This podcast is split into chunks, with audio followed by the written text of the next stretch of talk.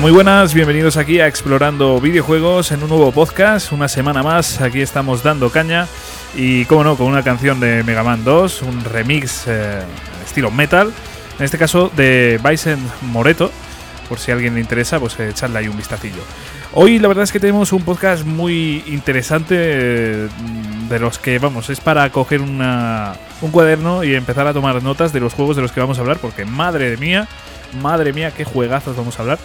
De sagas en algunos casos súper, súper famosas, en otros casos, eh, bueno, pues, eh, bueno, en general son, son sagas así muy, muy famosillas. Así que, bueno, en general os van a sonar mucho estos juegos, al menos la saga padre. Pero bueno, eh, para que os hagáis una idea de qué va el podcast, aunque ya lo habréis visto por el título, esto vamos a hablar de 10 spin-offs de, grandes videojuegos. Es que tenemos aquí grandes franquicias. De hecho, eh, en el caso de, dos juegos coincide en la saga padre, pero bueno, eso ya lo vais a ver ahora mismo dentro de unos minutos. Lo primero, presentar eh, por aquí a Jesús de Versotorpe. Jesús, ¿qué tal? Muy buenas, Javi, ¿qué tal? Pues como tú estabas diciendo, bueno, para empezar, eh, temazo con el que comenzamos hoy, que, que, madre mía, qué bonito siempre volver a los retro, porque nos encontramos con unos temazos, tío, y además todavía tengo eh, ese saborcito de boca agridulce por el, programa este de las bandas sonoras en el que hiciste trampa para ganar, ¿no? Pero, pero que para que, para que tú me entiendas, eh, escuchamos todos esos temitas tan chulos y sobre todo todavía tengo en mente eh, la maravilla de Street of Rage con el que estábamos pensando entrar, pero bueno, al final nos hemos decantado por este de Mega Man y es que es un auténtico temazo que lleva eh, de la mano lo que vamos a tratar este, en este programa. Así que con muchas ganas de empezar, ¿eh? Pues sí, porque además es que es un podcast, eh, de verdad, los títulos de los que vamos a hablar van a ir de, cambiando de género completamente. O sea, mira que tenemos la sección de 10 géneros, 10 juegos, pues en esta, eh, quitando algunas excepciones, tenemos de todo, ¿eh? Tenemos juegos de lucha, juegos de carreras, juegos RPG, juegos así estilo Castlevania. Es que, no sé, yo no me puedo quejar de, esta lista de videojuegos, ¿eh? Esto está muy bien, muy bien. Así que, bueno, Jesús, si te parece, vamos ya a ir directos al grano. Venga, el lío.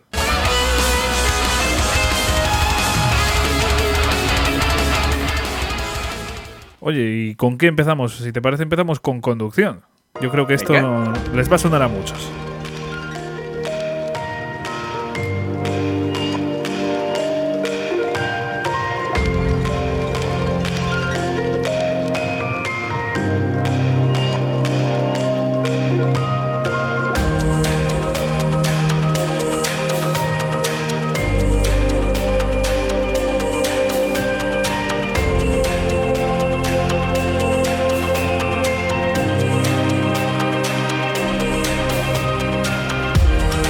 Bueno, Jesús, explícanos a todos eh, de qué se trata este juego. Bueno, yo lo he jugado, eh, tengo que decirlo gracias al Gamepad, como no, pero explícanos un poquitín de qué es este videojuego. Bueno, pues como tú ya has dicho sobre Gamepad, el, bendito Game Pass, eh, este, esta melodía se trata, pertenece a la cuarta entrega de Forza Horizon una, vamos a llamar una subsaga o un spin-off de la saga principal Forza Motorsport, que bueno, que ya de por sí pues eh, rivalizaba un poquito con la saga Gran Turismo de Sony, ¿no? Es como que este era la competencia por parte de Microsoft. Y tuvieron la genial idea, porque la verdad es que me parece una, idea eh, sobresaliente, utilizar esa saga principal, darle un lavado de cara y soltarlo en un mundo abierto eh, con un juego de un género totalmente distinto, porque Forza Motorsport es un es un simulador eh, propiamente dicho y este Forza Horizon es un juego arcade que bueno tiene, tiene una conducción un poco exigente pero no deja de ser una un, juego tipo arcade completamente. Sí, que no busca tanto esa simulación, ¿verdad? O sea, no busca tanto ese realismo y de hecho, pues yo creo que lo que busca es adrenalina pura. Exacto, exacto. Y, me parece estupendo porque, sobre todo esta cuarta entrega, son todos muy buenos. El, primero no lo jugué, pero llevo en la saga desde el segundo y me encantan. Y esta cuarta entrega, que igual que tú, yo disfruté gracias a, Game Pass y además lo he disfrutado bastante. Me, encontré un, juego maravilloso en el que te sueltan en, ese festival que se hace en cada juego, ¿vale? En ese festival em, que, bueno, pues te recuerda un poquito a toda esa fiebre que hubo cuando las películas de Fast and Furious y, a todo gas, ¿no? Y solo que con, muchos más colores, todo más desenfadado, pero te encuentras em, unas pruebas y, un, un gameplay bastante exigente pese a lo arcade que es. No nos encontramos con un Burnout, no nos encontramos con un, yo qué sé, un Colin McRae en este caso, nos encontramos un juego de conducción arcade, pero que como, como te pases de listo, te, comes la fachada de la primera casa que te encuentres. Y además, esas casas están súper bien detalladas y, con un nivel de realismo junto con los coches exageradísimo. Sí, sí, sí. Eh, a nivel técnico es impresionante, ¿eh? Sí, sí, sí, sí, es una barbaridad. Es una barbaridad. Y sobre todo el nivel de. Bueno, para empezar, la cantidad de coches que existe en ese juego, el, catálogo de, vehículos para usar, es, para empezar, enfermizo, ¿vale? Es una brutalidad que, yo siempre decía que con cada nueva entrega de Gran Turismo eh, se superaban, pero Microsoft con este Forza Horizon 4 se superó a sí mismo y podemos conducir de todo, desde el típico Honda Civic marronero, ese que te pones con el tubo de escape picado para ir dando por culo a los vecinos, hasta el último Lamborghini que te encuentres. No, sé, tío, es, un auténtico juegazo y la verdad es que eh, hace, bueno, en, muchísimos otros programas hemos estado hablando de, Microsoft, que siempre se dice que no tiene exclusivos de peso, salvo dos o tres. Bueno, eh, no estoy de acuerdo con eso de lo de dos o tres, pero si hubiese que decir al 100% que sí que solamente tiene dos o tres hasta la fecha, este Forza Horizon 4 es uno de ellos y además me encanta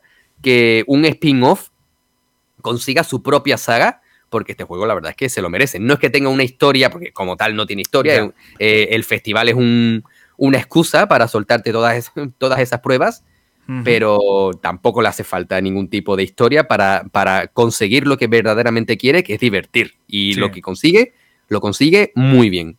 Yo tengo que añadir que el principio es impresionante. O sea, empezar este juego eh, es que te metes ya en la carretera y es bestialísimo. O sea, con las cuatro estaciones que te van mostrando así, eh, me parece bestialísimo. O sea, del, de comienzo no sé, tampoco he jugado demasiados juegos de coche, pero me atrevo a decir que es uno de los mejores comienzos en juegos de conducción, porque te da todo lo que quieres. O sea, te da un coche mm. ya en el primer minuto, un tutorial precioso, con una ambientación impresionante. Y, no sé, es que realmente, no sé, me parece fantástico. O sea, el comienzo de este Forza Horizon 4 yo es que he flipado, he flipado con este, sobre todo con el comienzo. es que, madre mía, qué experiencia. Y además, bueno, eh, es uno de los mejores comienzos de un juego de conducción. Yo siempre voy a tener en el corazón el comienzo de Most Wanted, de, el de PlayStation 2. Pero, pero sí, sí, la verdad es que tiene, eh, eh, es sobre todo porque consigue deslumbrar en los primeros 10 minutos, que, es, un tutorial, pero es un tutorial en el que no quieres que acabe, porque es impresionante. y, como tú bien has señalado, el cambio de estación eh, cómo vas cambiando de vehículo, eh, no sé, eh, es, una, es una burrada. Y además, parece a coña, puede sonar a coña, pero tiene varios añadidos, tiene DLCs de, de, muchos tipos, tanto de pago como gratuitos, y el que más gracia me hace, y, y puede sonar a broma, es el de Lego. Tiene un DLC de Lego con vehículos de Lego y están súper chulos. Luego tiene una carrera especial donde utilizas el, nunca me acuerdo cómo se llama, el Warhawk de, de Halo, si no recuerdo mal, y tienes que hacer como un, una carrera en mitad de un tiroteo, no sé. Eh, es un juego que se ha ido actualizando. Qué guay. Eh, sobre todo para, para divertir, eh, para hacer un producto fanservice, por supuesto, eso no, no podemos negarlo pero, ¿qué más da? Si al final lo que importa, un, spin-off no deja de ser fanservice. Claro y lo consigue, lo consigue hacer, consigue hacerlo muy bien y por eso es uno de mis, de mis, eh, ya no solamente spin-off favoritos, sino uno de mis juegos favoritos a día de hoy. Y mira que he jugado juegos, pero es de mis favoritos sin ningún tipo de dudas. Ostras, pues yo no, no sabía que era tan, tan querido por ti, la verdad. me alegro mucho de que, vamos, un juego de conducción pueda ser de tus favoritos, porque además, conociéndote, que eres una persona que, es que le encantan los juegos de historia, los juegos de, tal, me, ha sorprendido, ¿eh? Me ha sorprendido que sea de tus favoritos. Sí, sí, eh, pues, o sea que... yo en Twitter he dado turra con el, con el, el Horizon 4 para aburrir, pero es un juego que, mira, eh, hay modos fotos de, juegos que, funcionan mejor y otros que funcionan peor, ¿no? Por ejemplo, y tú me vas a decir exactamente lo mismo. Creo que sé por dónde vas, ¿eh? Tsushima. sí, lo sabía. lo sabía.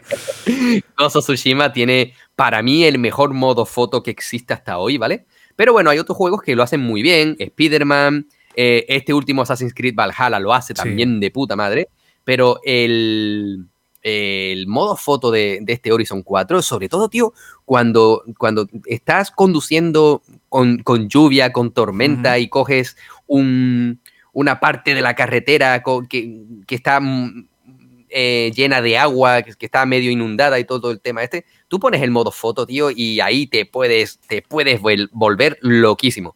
Y la verdad es que sí, es uno de mis juegos favoritos. No suelo hablar mucho de ello, pero, pero sí, sí. Eh, eh, es una saga que, a la que le tengo mucho cariño. De hecho, en los tiempos de. bueno, al, principio de Xbox One, fue el primer juego al que jugué, el, Horizon 2, si no recuerdo mal. Y, súper contento. Y hasta hoy, la verdad es que es una saga que, me va a acompañar. Y yo doy por hecho. Obviamente, Series X. Eh, hace muy buen uso de este Horizon 4, pero doy por hecho que saldrá un Horizon 5 y eso sí que va a ser una auténtica locura con estas series X que tenemos ahora mismo entre manos. Bueno, tú, yo no. Porque... bueno, conociéndote dentro de poquito ya, pero... en cuanto haya stock, es que no hay stock por ningún lado, tío. me, tienen, sufriendo. Es una bestialidad lo del stock de PlayStation 5 y lo de Xbox eh, Series X, es que no tiene nombre, ¿eh? No tiene nombre. Esto es... ¿Y por qué, y por qué crees que pasa todo esto, tío? ¿Por qué no hay ah. stock de nada? Yo creo que se debe principalmente al coronavirus, sinceramente. O sea, creo que que el COVID desde luego ha influido muchísimo en, el stock. Al final no, fabricas lo mismo con igual la mitad de la plantilla o, yo qué sé, no sé muy bien cómo funciona todo esto. Pero desde luego yo creo que ha influido y, y otra cosa que también yo creo que ha influido es que han sido súper solicitadas estas consolas. O sea, yo mismamente no había pillado eh, nunca una consola de salida y esta me ha interesado muchísimo. Entonces yo creo también ha influido eso, que muchas personas nos hemos interesado mucho por esta nueva generación. Y también, sinceramente, creo que es por el tema de, de lo que hemos vivido en, en, la cuarentena y demás. De que al final las consolas han sido un soporte muy, muy, muy gordo, ¿sabes? Al final creo que esa dependencia de la consola, por ejemplo, eh, puede haber animado a muchas personas a hacerse con, con estas consolas y también yo creo que hay otro último factor que creo que ha sido una muy mala planificación. Eh, yo creo que mm, también un poco por orgullo de ambas compañías, de venga, pues lo vamos a sacar en este 2020 y quizás el momento era 2021. No lo sé. Yo creo que es un poco de todo lo que te he comentado, pero es un poco divagación mía y, tampoco hay pruebas ni nada. Pero bueno, es, mi opinión al respecto. No, no, estoy completamente, estoy completamente de acuerdo y, obviamente no querían dejar pasar la oportunidad de vender estas nuevas consolas en, el 2020. Pero. Aunque sinceramente, yo cuando se atrasó Halo, y, y, mencionaré esto muy poco porque si no nos comemos aquí medio programa, pero cuando se atrasó lo de Halo, yo pensé que Xbox iba a echar para atrás, ¿eh? O sea, eh, digo, ostras, esto como no salga ningún exclusivo, se van a echar para atrás y tal. Al final siguieron adelante. Y creo que les ha funcionado muy bien, ¿eh? eso hay que decirlo. Muy, muy bien. les, ha funcionado, les, ha funcionado muy bien, pero sí que no hubiese pasado nada por esperar unos cuantos meses más para sacarla. ¿eh? Sí, a ver, el problema también es eso, las compañías, si saca Sony eh, la PlayStation 5 y Xbox no, se come el mercado Sony, ¿sabes? Entonces eh, tienen que tener eso en cuenta y es un problema y ninguna de las dos parecía que se quería echar para atrás. Entonces, yo creo que ha sido también eso, un poco de orgullo por parte de las compañías. Pero bueno. Sí, sí, sí. Y lo que comentabas, a ver si sacan un nuevo Forza Horizon, en este caso el 5, eh, estaría muy guay. Yo creo que el 4 eh, es que a nivel gráfico es impecable. O sea, yo no puedo decirle mejor a esto. es que es, prácticamente imposible. Como no, no se me ocurre que, que pedirles a, a los de Microsoft, la verdad. Igual dentro de unos años, ya cuando estemos más metidos en la nueva generación y veamos avances significativos, igual sí, pero ahora mismo eh, Forza Horizon 4 se ve, vamos, es que se ve increíble. O sea, parece. Sí, es una locura, es una locura útil. o sea, parece que estás viendo la tele. parece que estás viendo ahí cualquier cosa, no sé. Madre mía, se ve muy bien, muy bien. Y, ya te digo, tiene, tiene una calidad gráfica tan alta que personalmente en un juego de conducción no sé qué otra cosa se les puede ocurrir para, para hacerlo mejor. Eh, para mí es un juego que ha, que ha llegado al límite y no sé cómo, no sé qué es lo que van a hacer para, para superarlo, pero solamente. Seguro que lo consiguen, ¿eh? tiro- también te digo, ¿eh? que igual Sí, sí, no, seguro, seguro, pero tiro de imaginación y digo, Sí. madre mía, la que se puede venir en lo alto, ¿eh? Sí, sí, uf, eh, estaría muy bien que, que se supiesen nuevos detalles o, o información al respecto de un nuevo Horizon, estaría muy bien. Y bueno, Jesús, eh, por ir avanzando, por ir a otro videojuego, en el mío también es de conducción, voy a empezar por ahí. En mi juego de conducción que, que he elegido de una saga, pues es que es más mítica que la leche. O sea, eh, siento decirlo, pero yo creo que es la, la saga más famosa de todo este podcast. ¿eh? Y eso que Sí, tenemos sí, sí. aquí candidato. Sin duda, pero sin vamos. duda. Y estoy hablando de, de una saga de conducción, en este caso de karts. Ya con esto ya, ya lo sabéis todo, así que bueno.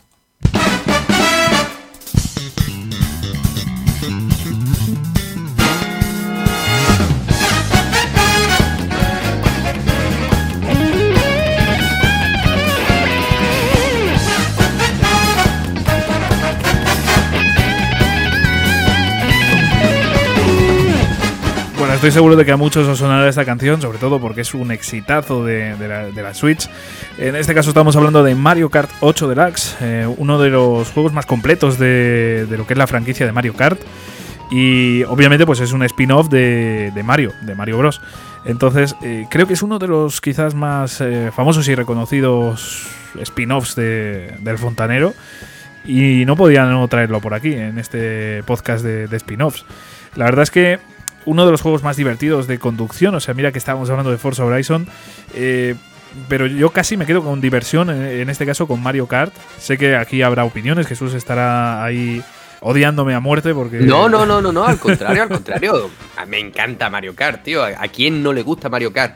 Aparte, es ese juego que, que te resuelve la tarde de la misma forma que te resuelve tu relación de 20 años, ¿vale? Por ponerte un ejemplo, porque tú estás jugando con tu pareja y le lanzas el caparazón azul y mira, vete buscando un abogado, tío, porque te veo durmiendo en el sofá de tus padres, ¿no? Eso, eso, eso es así eh, desde el primer Mario Kart hasta el último que vaya a existir. ¿vale? Sí, sí. Eh, es, es una diversión de, pura. es una de las facultades, ¿no? El, eh, esa forma de competir de, de Mario Kart es una cosa que puede considerarse injusta y por otro lado se puede considerar muy justa. Quiero decir, es eh, un modo muy interesante en el que, vamos, ser primero, manejar el coche de una forma impresionante, increíble, perfecta, apenas te vale de algo cuando te lanzan una concha azul, ¿no? Al final eh, lo importante es pasarlo bien, pasar el rato. Y sé que hay gente muy, muy, muy buena en este videojuego que, que estará diciendo, pero ¿qué dice este tío? Porque lo importante es la habilidad. Bueno, pues para mí no, no es la habilidad, sino pasarlo bien, coger a alguien, estar jugando con alguien al lado y echarme unas risas, porque al final es para lo que uso yo. Igual que otros juegos también, otros spin-offs de, de Mario, como el Mario Party, que ese, ese es el romper relaciones por excelencia. O sea, yo creo que. yo te, voy- te voy a decir una cosa. Desde el primer Mario Party de GameCube, si no recuerdo mal, Sí. odio Mario Party, tío. ¿Lo No me, gustan los no me gustan los party games, tío. Por alguna razón en concreto, porque te No ha- se ha no sé, cargado sé. alguna Yo, reacción. Mira, si, si tú lo que quieres es pelearte conmigo, me lo dices, salimos afuera y nos reventamos puñetazos, tío. Pero a mí no me vayas a poner un, un party game, tío, para que al final me acabe mosqueando. No, pero En bueno, serio, a mí me parece. No, juegos- nunca, nunca me ha gustado, nunca me ha gustado. A mí, No- me, no me preguntes. a mí sí me gusta, sobre todo cuando juegas con, con varias personas. Vamos, desde luego, jugar a un Mario Party solo eh, no lo recomendaría jamás. Pero jugarlo con, con cualquier persona, cualquier familiar, es que cualquier familiar, de verdad, o sea, tu madre, tu padre, tu abuelo, eh, cualquier persona, tu tío, es que te lo pasas bien, porque al final es un juego que no exige unas capacidades ahí, unas habilidades en el videojuego muy altas, y al final, pues mira, si sabes hacer minijuegos, pues te lo acabas pasando muy bien.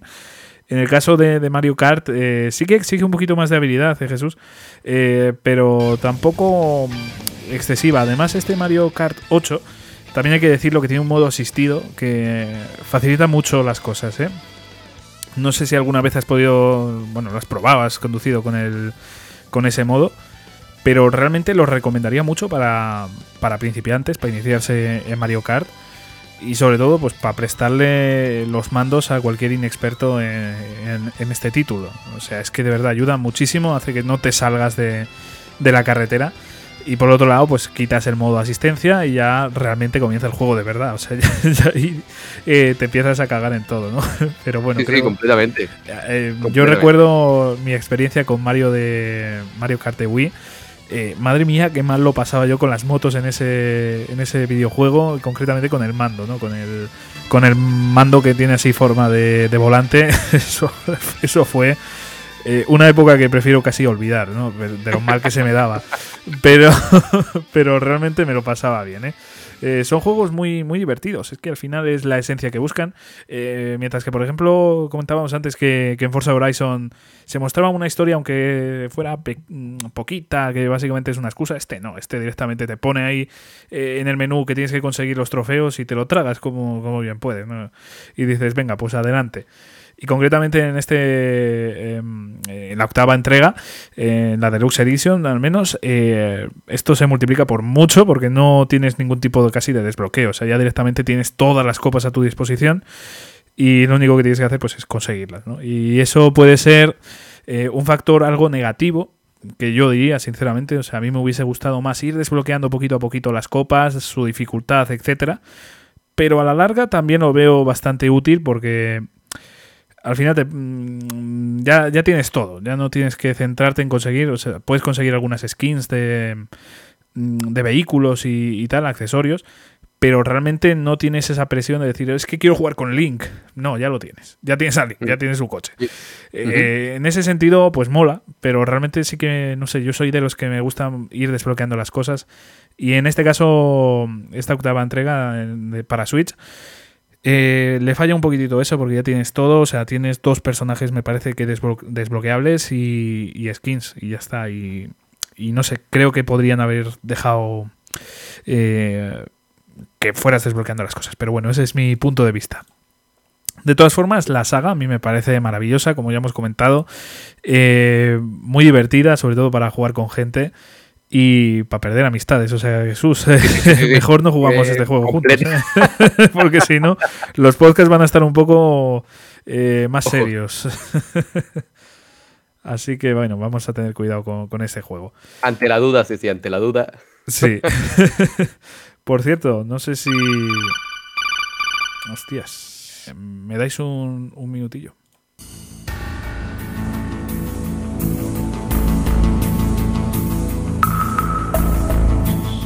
Oye, Jesús, estás por ahí, ¿no? Sí, sí, estoy. Eh, es que mm, creo que tengo una noticia que darte. Dime, dime. No sabía si hacerlo aquí en el podcast, pero bueno. Que la semana que viene Ajá. vamos a hacer un especial de Metal Gear Solid 1. No me digas. Sí. Hostias. Pero.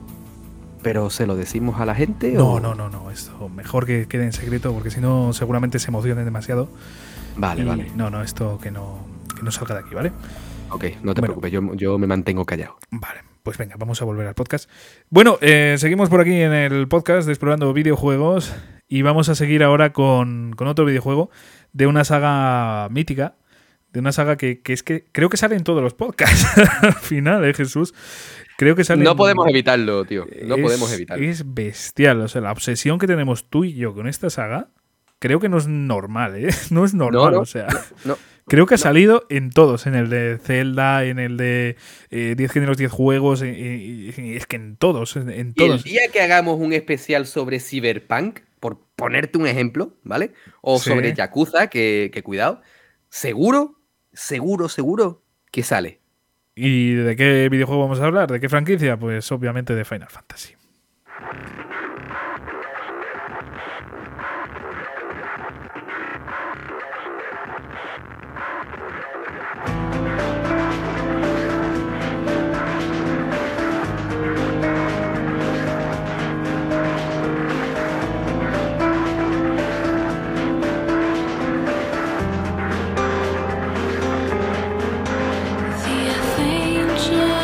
Bueno, en este caso vamos a hablar de dos entregas de Final Fantasy, porque otra cosa no, pero spin-offs y juegos eh, que se salen de lo común tiene esta franquicia, pero vamos, tiene Pero muchísimo. ninguno, ninguno es un Musou. Eh, ahí, ahí me has pillado, ¿eh? Ahí me has pillado. Visto, Zelda, ¿eh? toma nota, por favor. ostras, hubiera preferido mil veces más un, juego de lucha que el primer Irure Warriors, eh, también te digo. En fin, que aquí venimos a hablar de, Final Fantasy, como no, y en este caso Dissidia. Yo creo que es uno de los eh, juegazos de, la saga a nivel de, de, de, crossover, de tener ahí a todos tus personajes favoritos, o parte de ellos, porque no están todos, obviamente, pero no sé, a mí me gustó muchísimo en su día, sobre todo los de PSP. Y bueno, eh, Jesús, este es el juego que has elegido tú, así que coméntanos. Pues bueno, sobre todo eh, hago un poco de hincapié en lo que acabas de decir, las entregas de PSP, eh, Dissidia Final Fantasy y Dissidia Final Fantasy duodécimo. Eh, este último no lo, no lo, llegué a probar, ¿vale? Yo llegué, yo probé y además fundí el, el primer Dissidia. Y de ahí di el salto a, este Dissidia Final Fantasy NT de PlayStation 4. Que bueno, yo voy a decir siempre que prefiero quedarme con, el recuerdo de las entregas de PSP. Sí, yo completamente, también. completamente, porque mira que tenían una fórmula que funcionaba. Con una historia que, bueno, no es que fuese la rehostia. Una de las cosas que peca mucho, sinceramente, a nivel de historia, ¿eh? Eh, creo que hace demasiado spoiler de algunas entregas, o sea, y eh, spoilers un poco innecesarios, o sea. Claro, pero también tienes que, en cierto modo, en cierto modo, puedo llegarlo a entender. Porque bueno, estamos hablando de juegos que tienen tropecientos mil años ya y, bueno, ahí entraríamos en el eterno debate de qué es spoiler, qué no es spoiler, cuándo se considera spoiler y cuándo no. Mm, estoy completamente de acuerdo contigo que se lo podrían haber ahorrado, pero. Sí, porque total, tampoco te hace falta saber cierta información que. Exactamente, aquí hemos venido a partirnos la cara, literalmente. es, como en, es como en Smash Bros, ¿no? claro, tú imagínate en Smash Bros. Eh, bueno, me ha pasado algún spoiler, ¿eh? sinceramente, que todavía no he confirmado que es un spoiler, pero lo tengo clarísimo que hay algún spoiler de Xenoblade. Que, que tened cuidado con esas pegatinas de, de mierda, porque al final te spoilean. Pero eh, es que las pegatinas de Smash Bros. Eh, se pueden evolucionar, ¿no? Entonces, hay una que, me cago en su puta madre, sinceramente, porque evolucionas una y te sale otra cosa y dices, ¿esto por qué ha evolucionado en esto? Y te pones a pensarlo y dices, me cago en la puta madre Sakurai. bueno, perdonad por esta interrupción, coméntanos. es que lo del Sakurai me ha matado. Bueno, a ver, eh, volvemos a lo, que, a lo que estábamos diciendo antes. En efecto, eh, aunque la historia no es que fuese la, gran cosa, y igual que bien has señalado, eh, entra en spoiler que no son para nada necesarios, tenemos que considerar la historia de, los de PSP como algo que, bueno, estaba bien llevada. Hmm. El problema que tuvo PlayStation, la versión de PlayStation 4 y tal, es que tenía una eh, extraña obsesión por el modo online para poder desbloquear la historia, que no, nunca lo llegué a entender, ¿vale?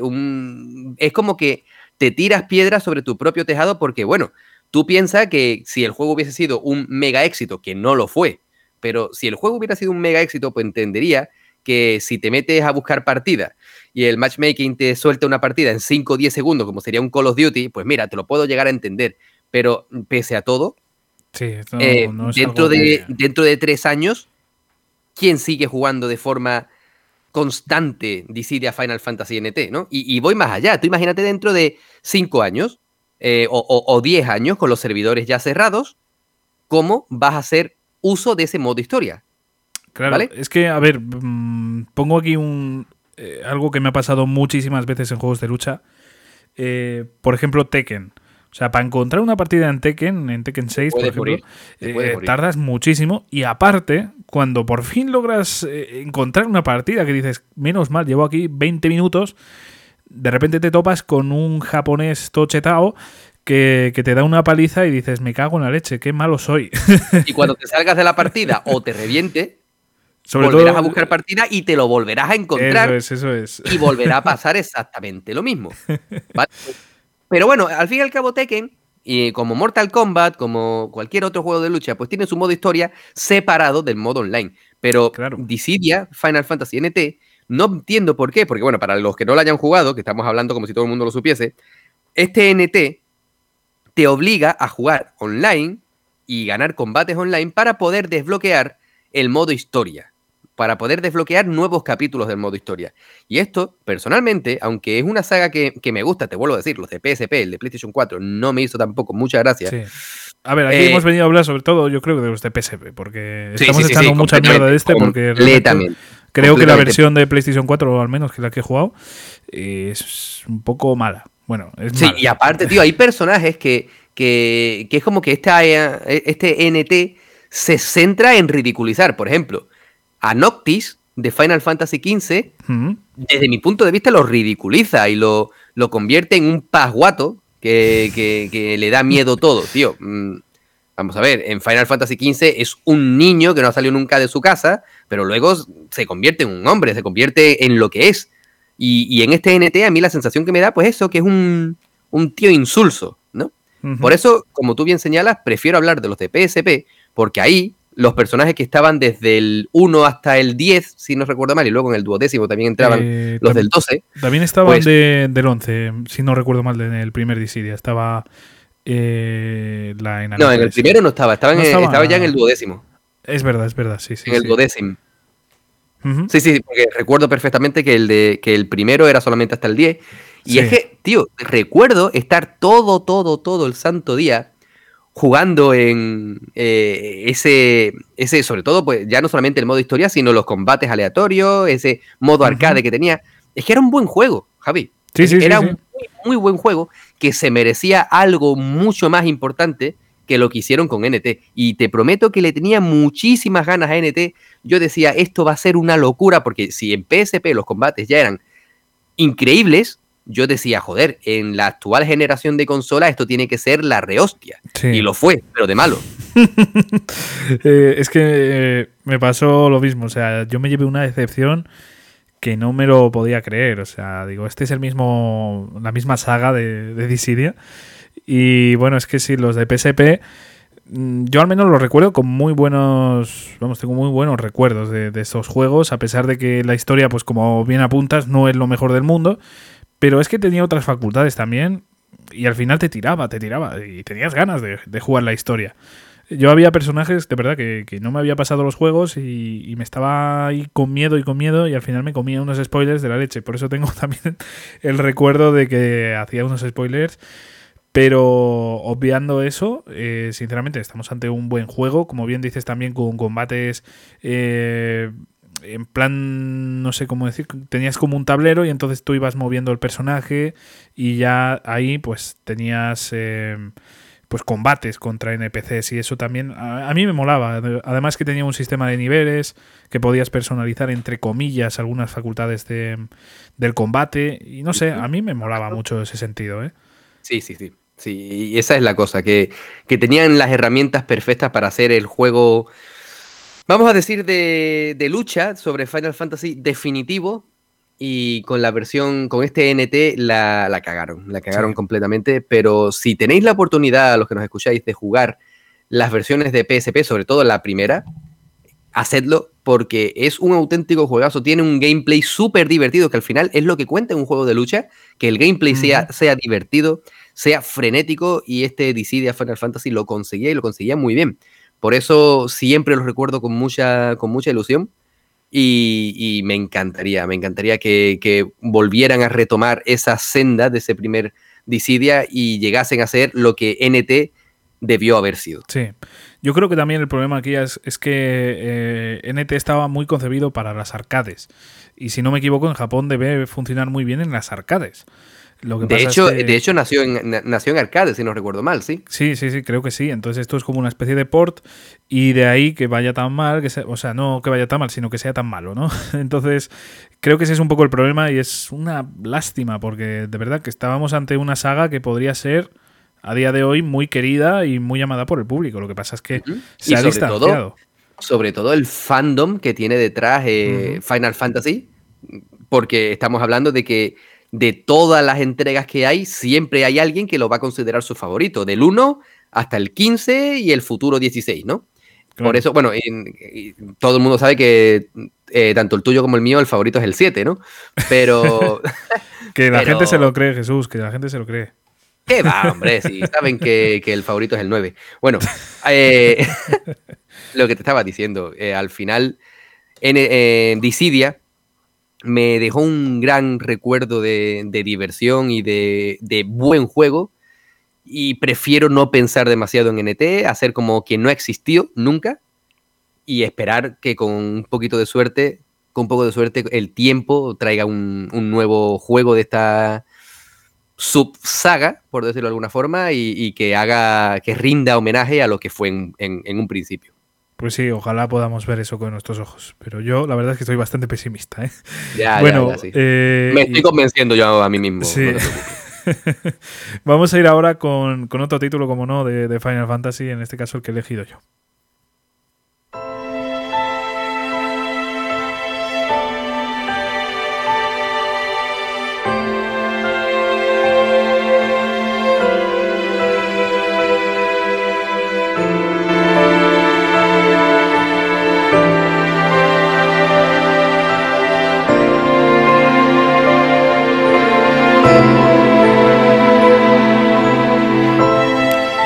Eh, Jesús, mira, yo tengo un par de preguntas y con esto ya queda todo resuelto, ¿vale?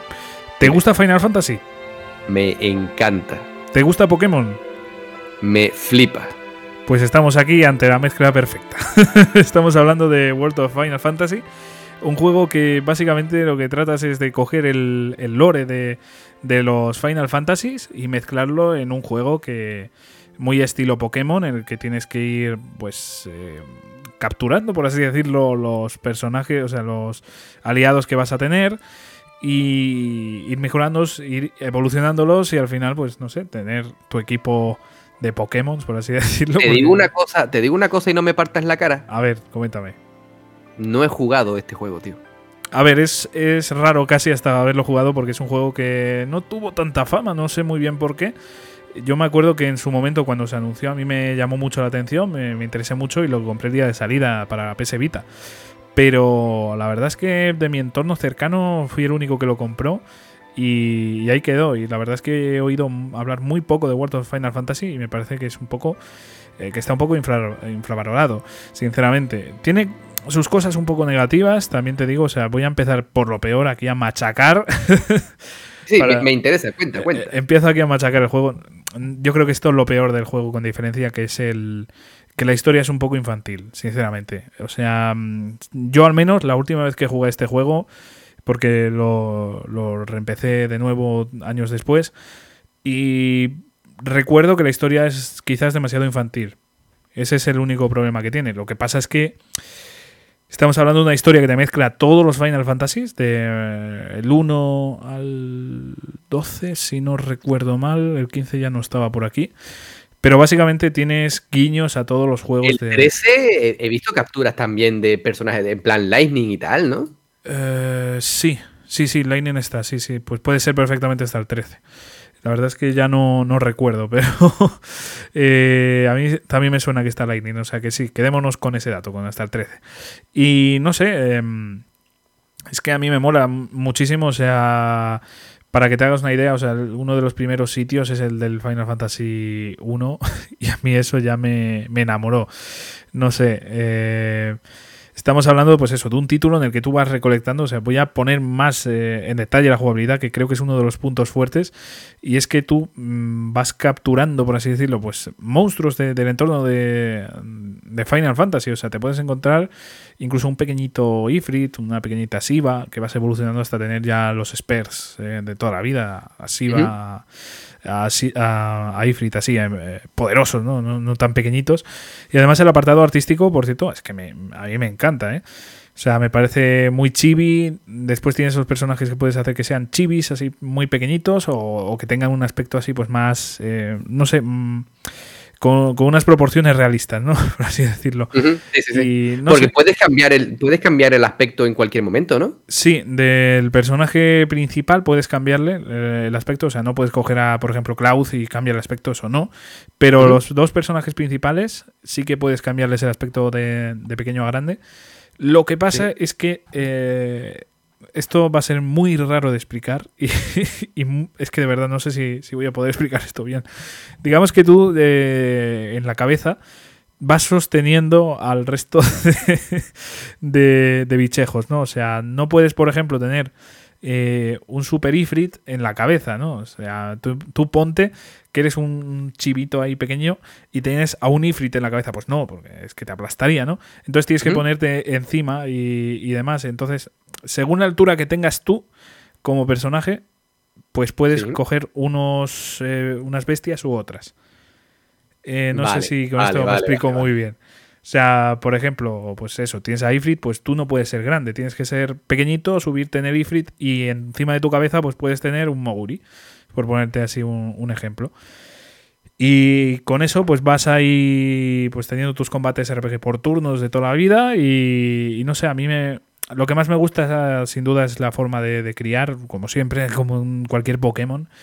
Eh, es esa forma de ir evolucionándolo, de ir mejorando a a las bestias y no sé, a mí realmente me da muy buena impresión, quitando lo que os he comentado, que la historia es un poquito infantil en algunos puntos, pero los guiños en este juego son, por ejemplo, a mí me parecen más bonitos, por así decirlo, más, más con menos spoiler, me atrevería a decir, que los de Dissidia. Y no sé si has ¿Sale Iris? ¿Sale Iris, No, no sale Iris. No, no, no, no iba a salir cinco minutos solo. Pues eso, que. Básicamente, pues esto, que. Que, ya me, he perdido eh, con lo de Aeris, me he perdido completamente. Lo sé, lo sé, lo sé. Era el objetivo. Me cago en la leche. Pero no sé, a mí realmente me, parece un buen título, ¿eh? O sea, que echadle un vistacillo si, si os interesa lo que os voy.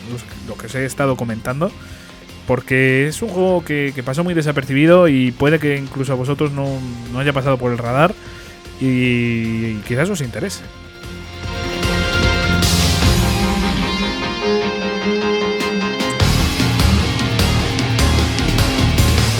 Además que está Cloud en, Chibi. O sea, está Cloud en Chibi. No, no sé qué esperáis a comprar este juego. ¿Ves como tu favorito es el 7, tío? Venga Cloud, venga Cloud, venga Cloud. Bueno, pero sé que a, la mayoría del público nos interesa ver a Cloud Chibi, ¿eh? eso también te lo digo. ¿eh? A pesar de que quizás nuestro personaje favorito sea Squall, pero Squall poderoso, ¿quién no quiere ver a, Cloud Chibi? Eso, eso es así. Eso es así. Bueno, bueno. bueno, Jesús, vamos a salir de Final Fantasy, que si no nos metemos aquí en un bucle. Sí, por favor, sí, porque esto es un círculo vicioso del que no se sale ni, pero ni por casualidad. ¿eh? Eso es, así que bueno, vamos a ir con el siguiente título tuyo.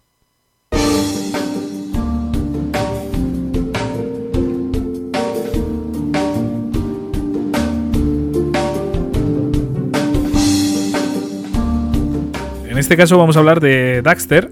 Eh, yo creo que ya hemos hablado de Jack and Daxter, pero vamos a hablar de, su spin-off eh, con, el, con el conejillo, por así decirlo, en solitario. Cuéntanos, Jesús.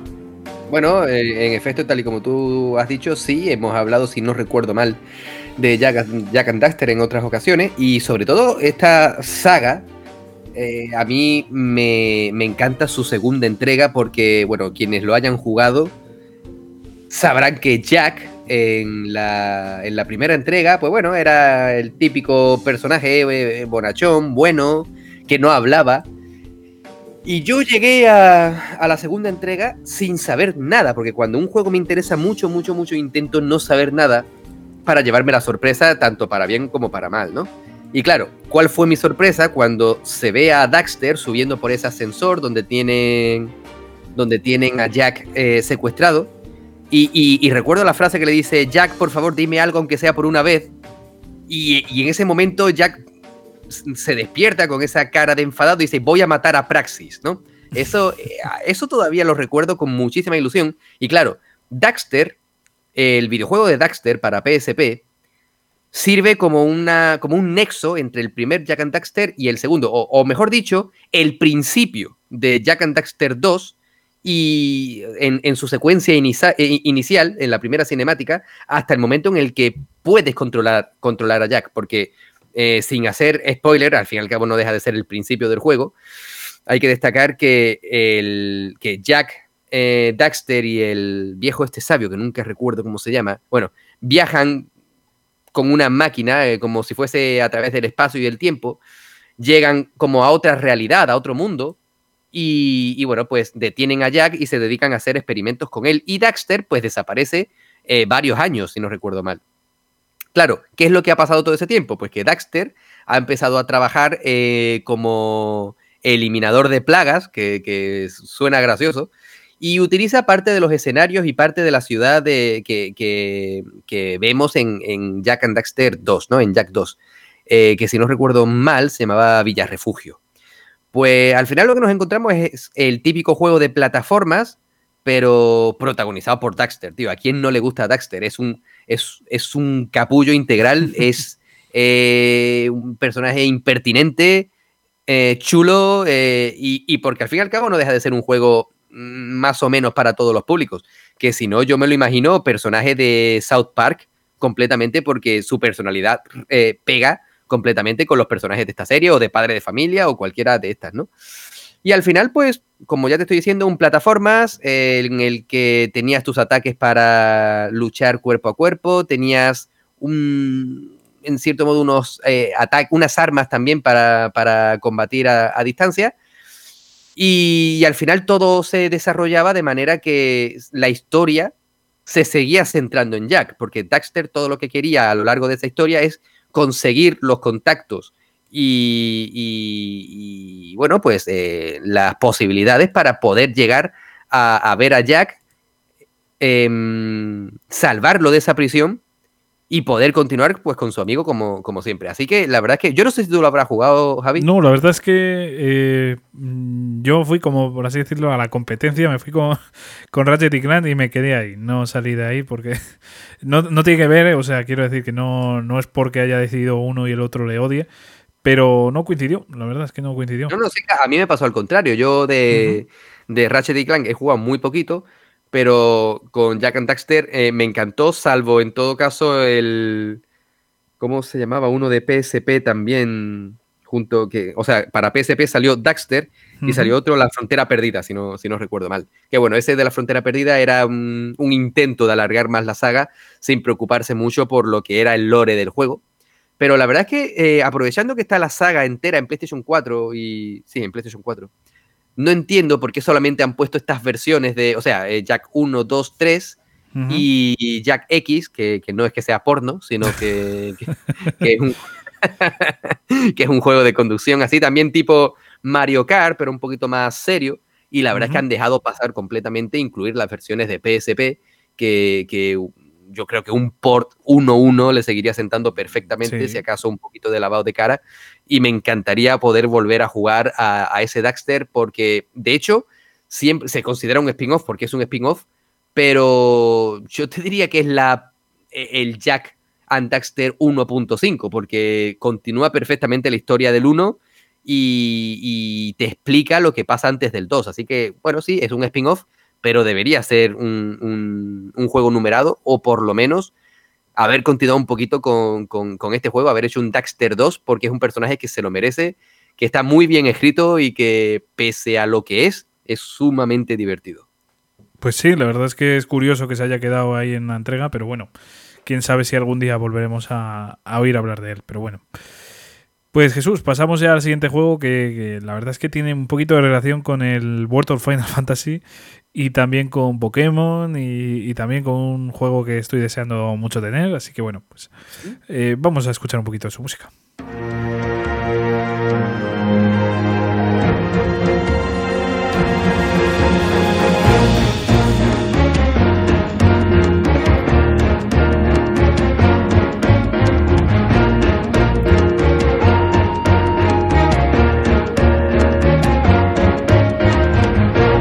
En este caso estoy hablando de Monster Hunter Stories, eh, un juego que quizás muchos hayáis oído hablar de él por, el anuncio que hay de su segunda entrega para Nintendo Switch. La verdad es que este juego yo lo jugué en su día en, Nintendo 3DS y realmente pues a, mí me gustó. La verdad es que cambia muchísimo el tipo de combate con respecto a Monster Hunter original de hecho, pues es que es totalmente distinto. O sea, pasamos a un RPG por turnos y como bien he dicho, muy estilo World of Final Fantasy y muy estilo eh, Pokémon. Eh, es que las similitudes son evidentes, o sea, otro eh, juego estilo que tienes que capturar los monstruos, en este caso los monstruos míticos de Monster Hunter, y los vas también criando, evolucionando, etcétera. Al final estamos ante otro juego estilo Pokémon que, realmente, pues, para los fans de la saga es eh, impresionante, es muy bueno. Para gente externa, pues, es un poco what the fuck, ¿no? O sea, qué me estáis vendiendo aquí? Pero bueno, la verdad es que es curioso y, mira, como va a salir su segunda entrega este año 2021, yo creo que había que mencionarlo, aunque sea brevemente, porque, porque merece la pena. Eh, eh, me parece que tú no lo habías jugado, ¿verdad, Jesús? Porque además que tampoco eres tan fan de, Monster Hunter. Lo que te digo siempre, es una saga que, o sea, Monster Hunter mm, me gusta, siempre me ha atraído bastante, pero solamente eh, actualmente solo tengo el Word de, PlayStation 4 y, aún así no lo he quemado tanto como debería.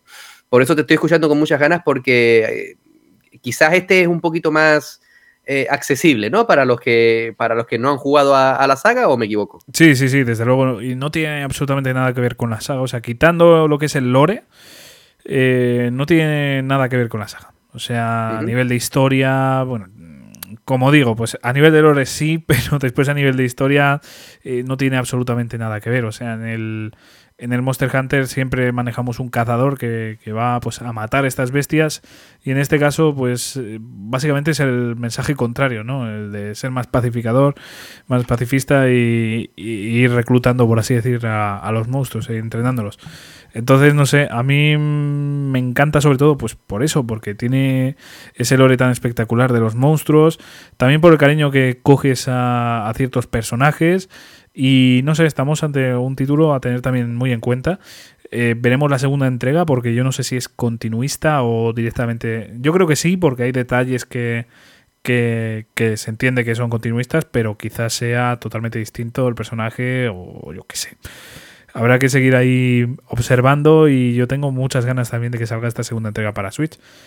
Si te da por ahí y quieres un juego RPG por turnos estilo Pokémon así más desenfadado, porque desde luego no te esperes una historia eh, estilo Final Fantasy VIII, por ejemplo. O sea, no tiene nada que ver. O sea, esto es muy, muy de tranquis, muy para, no sé, para estar ahí a, eh, en momentos relajados, no para, para no estresarte básicamente, para jugar un juego por turnos clásico. O sea que bueno, si tienes la oportunidad de hacerte con este título, Monster Hunter Stories, el, original, yo te lo recomendaría, la verdad. O sea, si te apetece conocer un poquito más a los monstruos, ir metiéndote ganillas.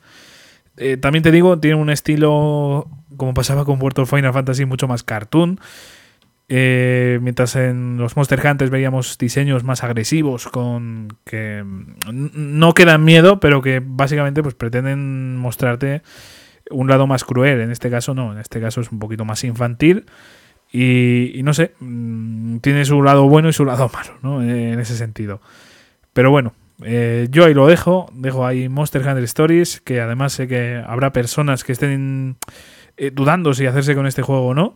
Así que bueno, yo por la experiencia que he tenido con el 1, lo que os digo, si buscáis un Pokémon con lore de Monster Hunter, este es vuestro título. Si queréis un juego un poquito más adulto eh, y tal, quizás no, lo sea.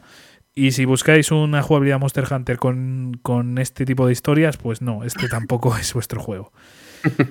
Así que bueno, eh, pues Jesús, pasamos ya por el siguiente juego y otro de dar aquí mamporros, ¿eh? Sí, sí, sí.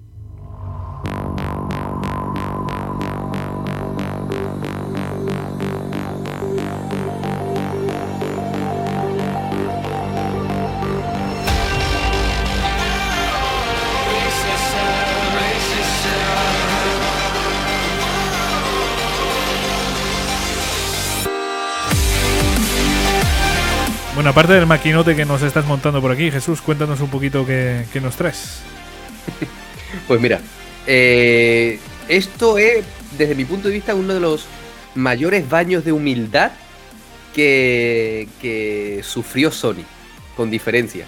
Porque cuando Nintendo estaba triunfando como, como la Coca-Cola, con. Bueno, cuando ya había más que triunfado, mejor dicho, con la saga Smash Bros. Sony tuvo la genial idea de decir que, ellos podían hacer exactamente lo mismo con dos personajes de su propia de sus propias de sus franquicias eh, en propiedad, ¿no? Y la idea sobre el papel era buena, pero a la hora de, de concepto es buenísima, o sea, sí, eh, eh, es la hostia. Lo que pasa es que yo creo que se subieron demasiado a, la parra y al final yo creo que, que, todo el peso de lo que estaban, del hype que estaban creando, se les echó encima. Se les echó encima con todas las letras porque pasó de ser una idea genial a un juego muy bueno, porque era muy bueno, pero que podría haber sido infinitamente mejor. Estamos hablando de PlayStation All Star Battle Royale, que como ya he dicho al principio, pues, pues es un Smash, un Smash Bros. de Sony, tal cual. Porque aquí no controlamos, obviamente, ni a Mario, ni a Luigi, ni a Bowser, ni a Donkey Kong, ni a, ni a Link.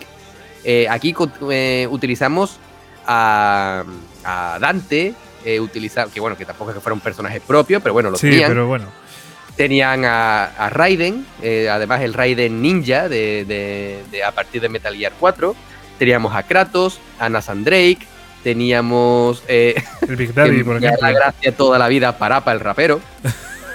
que yo no sé si tú conoces el juego Parapa. No, no, no. Yo es que hay personajes que no conozco de aquí, ¿eh? Vale, eh, normal, tío. Parapa de Rapper, te hago un, inciso muy rápido. Es, un, es el protagonista de un juego de, o de unos cuantos juegos, porque ha tenido también remaster y tal, de originalmente de PlayStation 1, en el que, eran personajes estilo cartoon, como si fuesen cortados con, tijeras, ¿no? Y, tenías que, eran juegos musicales, en el que un perrito, Parapa, quería ser rapero y rapeaba sobre lo que podía, ¿vale? sobre, en fin.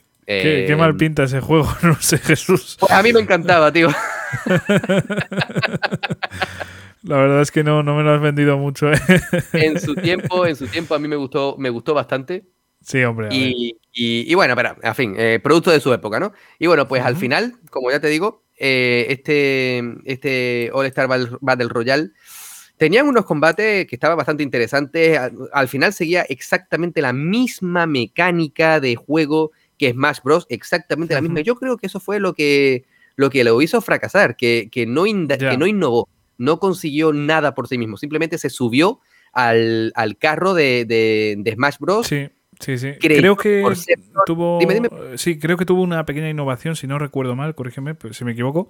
Creo que se podían romper parte de los escenarios. Sí, podías romper parte de los escenarios, cambiaban los escenarios, sí, correcto. Pero al final. En Smash Bros. también cambiaban, pero si no recuerdo mal, en la época en la que salió, eh, no había esa opción de romper el escenario. Tiempo después, eh, Nintendo cogió esa idea y, si no me equivoco, es que la verdad es que yo creo que en Brawl, que más o menos, eh, vamos, salió el Battle Royale un poquito más tarde, pero más o menos yo creo que era el juego parejo, o sea, no, no había salido todavía el... Sí, sí, estoy de acuerdo, pero que es lo que te digo, al final de todo, eh, que, eh, que, este All Star eh, pudiese destrozar los escenarios no es, no es algo como para hacerle sombra a, Smash Bros. Claro, Considero que Sony tiene personajes de una altísima calidad y sobre todo ahora que, han continuado y tienen a Aloy de, de, Horizon, tienen a Sam de, de, de The Stranding, que sería súper divertido, ¿no? Pelear con él llevando un montón de carga y a bebé también encima, ¿no?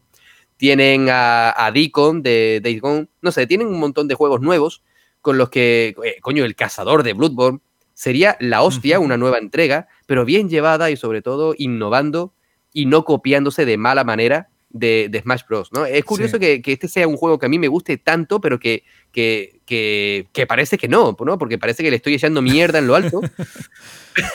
pero no, no, a mí este juego me encanta, me gustó muchísimo pero soy muy consciente de que, de que me gustaba, quizás por los personajes, porque quieras o no quieras pelear con Kratos, eh, siempre, siempre es algo bueno. pero, pero es cierto que, si te dan la oportunidad de jugar a este PlayStation All Star o a un Smash Bros. por defecto, ¿qué vas a elegir, Javi? Hombre, eso está claro porque además tengo muchísimo cariño a All Stars Battle Royale. no, obviamente cogería, ¿eh? no, obviamente cogería Smash Bros. y le daría bien por culo a, a All Stars. No, a ver, fuera de coñas, eh, yo la verdad es que no lo jugué este, este juego, pero a mí me pinta muy bien. O sea, al final no tiene esa esencia de, de Super Smash Bros. en el sentido de es que Smash Bros. está lleno de detalles. Sé que este también, pero hostia, es que lo de Smash Bros. a mí me parece enfermizo. Claro, es que eso es exactamente Nintendo con cada entrega de Smash Bros. Eh, es como que utiliza la misma mecánica, pero le da una vuelta, ¿vale? Eh, siempre son más personajes, más, como ya hemos dicho antes, fanservice, fanservice puro, pero al fin y al cabo utiliza personajes que son súper importantes, ¿vale? Eh, si Sony no te hubiese metido a los personajes que metió y se acabó, me olvido del tema y el juego tiene que ser un éxito porque lo he hecho yo, ¿vale? Pues yo qué sé, hubiera sido otra historia, pero es como que querían que el éxito les, viniese porque sí, porque pueden y porque son Sony. Y esto no se hace así. Nintendo, como sabe que, se puede, que, es un tipo de juego que aunque a la gente le encanta, se puede estancar, constantemente están trayendo personajes que están dentro del corazón de la gente, ¿vale? Porque estamos hablando de Joker, de Persona 5, estamos hablando de, Cloud, de Sephiroth, tío, Sephiroth. Si ves mi, mi reacción, no te lo creerías. Me quedé todo el rato flipando. O sea, según escuché, no sé si llegaste a ver el tráiler, pero según se escuchó ahí la... Eh, cómo se cortaba la mitad eh, cierto enemigo. o sea, yo en ese momento sabía que era Sephiroth y digo, esto tiene que ser un error. Esto me han, me han hecho creer que es Sephiroth. Y ya cuando aparece, estuve todo el rato con la boca abierta, en plan flipando. Y, y no sé, o sea, no, es que no me lo esperaba, no me lo esperaba. Pues Para mí esta es la cosa, esta es la cosa, Javi, que, precisamente nada más que metiendo un personaje, porque si, si tú a mí me dijeras otra cosa, pero estás metiendo únicamente un personaje que te gusta, ¿vale? Sephiroth. Pero aún así consiguen captar la atención de la gente, ¿vale? Sephiroth, eh, Banjo y Kazooie, joder, tío, es una saga mítica de Rare, ¿no? Sí. Pues Dragon Quest, por ejemplo, que aquí en España eh, tiene su público y el público es muy, muy, muy fiel, ¿eh? Pero en Japón ya es obsesión, ¿eh? Lo que tienen allí con Dragon Quest. Entonces se nota que también tiran mucho a, cualquier tipo de público. O sea, no dicen voy a vender a los estadounidenses, voy a vender a los europeos. No, no, esto es a todos, o sea, a todos. Exacto. Y al final Sony se marcó un... Yo qué sé, ¿qué te digo, tío? Eh, se, echaron tierra sobre sí mismo y, y, enterraron el juego antes de tiempo. En vez de luchar por, por, rescatar el juego y conseguir que funcione, pues hicieron la de siempre, le echaron tierra encima, se hicieron un ET, ¿vale? Para que, Básicamente, sí. Y a tomar por culo y, a otra cosa mariposa y esto no, no funciona así porque el juego era bueno, el juego era divertido, el juego tenía muchísimas posibilidades y al final la, esa manía que tiene Sony de si no funciona a otra cosa, mm, no, no le sentó bien. Pero bueno, desde aquí... yo creo que es el ejemplo perfecto, porque además salió para esta plataforma, de la Vita. O sea, es que es el ejemplo perfecto. Tenían un potencial enorme con ambas cosas, ya sea con esta saga o con la Vita. Y las dos las mandaron a tomar por culo al poco. Sí, porque sí, porque pudieron. Claro, y estamos aquí con obras que ambas cosas, o sea, ya sea la consola o ya sea el juego, madre mía, estamos hablando de, calidad muy buena. O sea, quiero decir, una segunda entrega de, PlayStation All Stars, como bien dices, con personajes actuales, es que lo petaría. Es que lo petaría.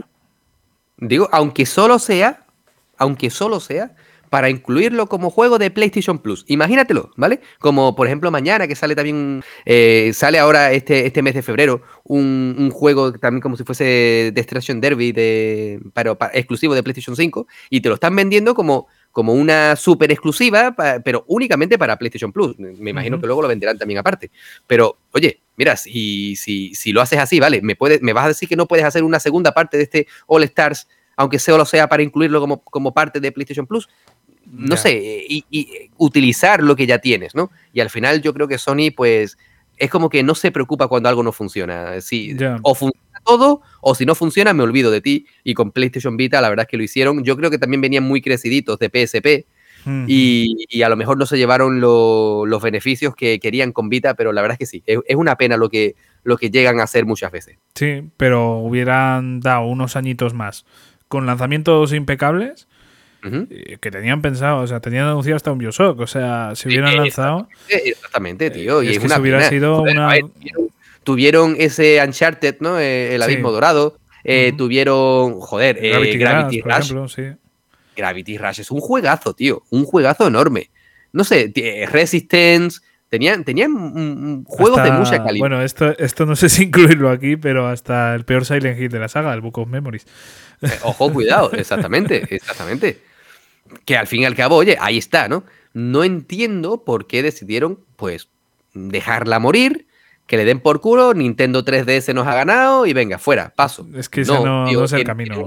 Tienes una, infraestructura muy fuerte, tienes, una, tienes un, hardware, una plataforma bestial con una potencia sobresaliente, lucha por, e, lucha por ella. Sí, sí, yo creo que se hubiera comido el mercado, ¿eh? O sea, hubiera estado la competencia muy igualada con, con Nintendo 3DS. Sobre todo porque ambas tenían un catálogo inicial que tampoco era nada del otro mundo. Ahora mismo Nintendo 3DS, ya lo hemos hablado en un podcast anterior, despidiéndonos de la consola, eh, tiene un catálogo bestial. O sea, ahora mismo tiene un catálogo que lo recordamos con mucho cariño. Podría haber pasado perfectamente lo mismo con PS Vita. Pero no, no insistieron, no quisieron seguir. Y al igual que Nintendo siguió pues lanzando juegos y haciendo que esa consola mereciese muchísimo la pena y al final todos tengamos muchísimo cariño, pues Sony la dejó abandonada y ahí está. PS Vita ahora mismo la tenemos, pues eh, quizás. sé, es que yo la sigo utilizando a día de hoy. Hoy eh, la, estoy la estoy jugando ahora mismo. ¿eh? o sea, ayer mismo jugué a la PS Vita. Fíjate lo que te digo.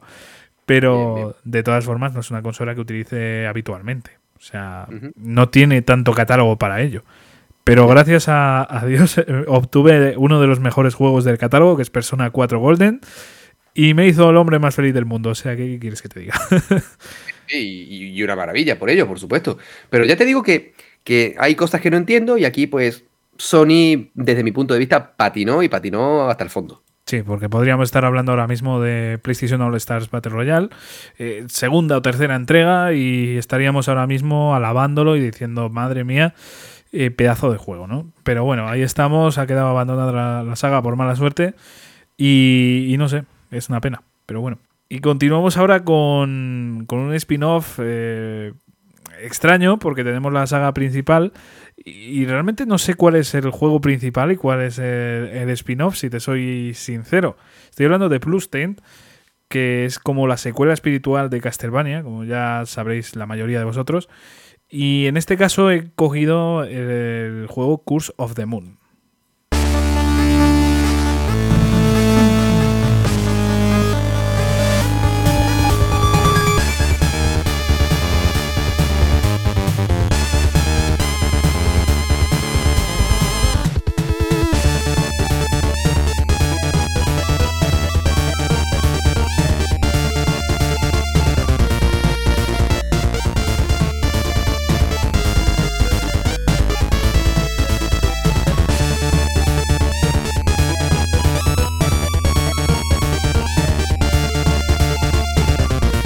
Que digo que no sé cuál es el principal, porque si no recuerdo mal, este salió antes que el archiconocido Ritual of the Night. Eh, no sé, por eso ya no sé cuál es el, el spin-off de cuál, ¿no? Eh, yo me quedaría con, con, eh, con, este juego como spin-off por su marcado estilo, pues más 8 bits o 16 bits, más antiguo, más retro. Y no sé, me da esa sensación de como que es menos profesional que el otro. No, no porque sea peor, que también considero que es un poquito peor, sinceramente, pero... Un poquito... Bastante, ¿no? Eh, sí, bueno, es que realmente estamos comparando... Es que no sé, no sé qué... No sé ni qué decirte qué comparación hacer, porque es una cosa un poco rara pero realmente tampoco es un mal juego, ¿eh? el Curse of the Moon, y de hecho vengo a hablar, vengo a defenderlo para Nada es ¿eh? mal juego, para nada es mal juego. Lo que sí que es verdad que está en una liga inferior. Sí, sobre todo pues por la duración del juego, por ejemplo, por no sé, porque el otro es una obra maestra, también hay que decirlo. Y, no sé, a mí este juego me gustó muchísimo, el Curse of the Moon. Eh, básicamente es un Castlevania antiguo, o sea, si en el, en el otro caso eh, básicamente en el Ritual of the Night lo que hacemos es compararlo con Symphony of the Night. Qué curioso, ¿no? Eh, la comparativa de nombres. las comparaciones son odiosas, pero es que esto no es ¿eh? Esto, esto está hecho a propósito. Entonces, eh, si comparamos esos dos juegos, realmente se nota que, que, se basa en eso. Pues el Curse of the Moon se basa más en los primeros Castlevania en esos del estilo más viejote. Eh, sí, sí, sí. Sí, sí, entonces a, mí personalmente me gustó muchísimo la experiencia, me moló. Es un juego que puede ser fácil, ¿vale? O sea, para entrar a este tipo de géneros que realmente son bastante complicados.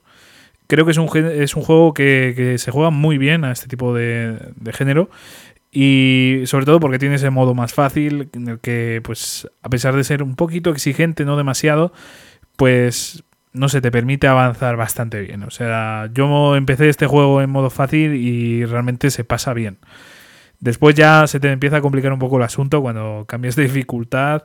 Eh, y por ejemplo, eh, voy a explicar un poquito de qué va este juego. O sea, básicamente vas avanzando en niveles y digamos que puedes ir reclutando personajes.